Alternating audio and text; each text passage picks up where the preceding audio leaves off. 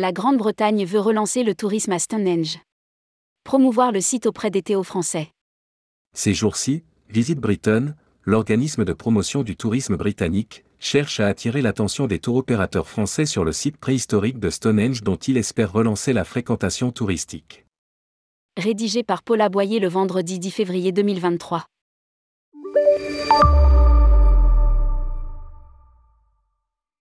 Ces jours-ci, un drôle d'igloo trône dans la cour de l'immeuble occupé par l'ambassade de la Grande-Bretagne, à Paris. Celui qui pénètre à l'intérieur a la sensation magique de se trouver au milieu des alignements circulaires du site préhistorique de Stonehenge, dans le sud-ouest de l'Angleterre. L'intérieur de l'igloo offre ce spectacle étonnant, un peu à la manière dont les panoramas, à la mode à la fin du 19e siècle, permettaient à leurs visiteurs d'embrasser du regard un point de vue à 360 degrés grâce à de gigantesques peintures circulaires déployées sur les murs d'une rotonde, avec des effets de perspective et de lumière. Ici, bien sûr, pas de fresques, mais un film qui, projeté sur les parois circulaires de l'igloo, donne à voir, de l'intérieur, le cercle des menhirs de Stonehenge, à des moments différents. D'abord, il pleut, puis la neige s'accumule sur les mégalithes, puis le soleil revient et se glisse entre elles. Cela fait comprendre comment talus, fossés et menhirs étaient organisés en alignements sophistiqués pour marquer le passage du soleil et le changement des saisons dans ce qui a été, à l'âge de bronze, le plus grand temple de Grande-Bretagne. Ce montage a été réalisé à la demande de English Heritage, l'organisme public indépendant qui, chargé de la conservation et de la gestion du patrimoine historique d'Angleterre, administre de l'autre côté de la Manche un grand nombre de sites de premier plan. Parmi lesquels, donc, Stonehenge.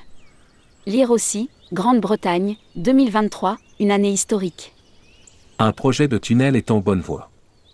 Toujours perdu au milieu des pâturages au nord de la ville anglaise de Salisbury mais désormais inscrit sur la liste du patrimoine mondial de l'UNESCO, le site de Stonehenge est beaucoup mieux protégé et mis en valeur depuis dix ans.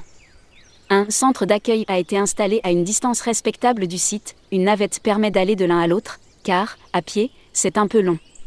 Par ailleurs, si les visiteurs peuvent toujours faire le tour des alignements mégalithiques en forme de cercle, ils ne peuvent plus pénétrer à l'intérieur. D'autre part, la route à forte circulation qui longeait le nord du site a été clôturée.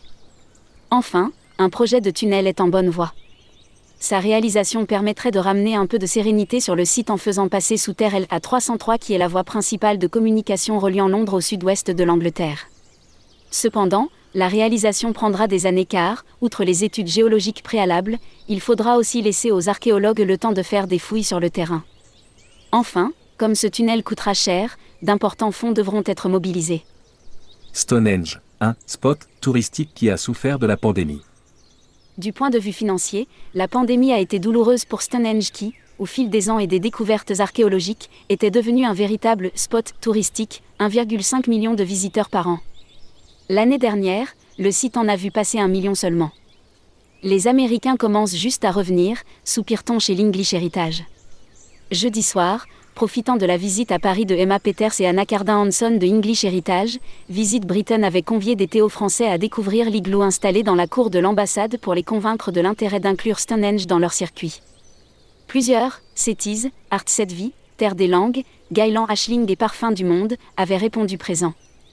Prenons Parfum du Monde qui, spécialisé dans les forfaits B2B, propose, pour l'heure, seulement des week-ends à Londres à ses clients directs que sont les agences de voyage.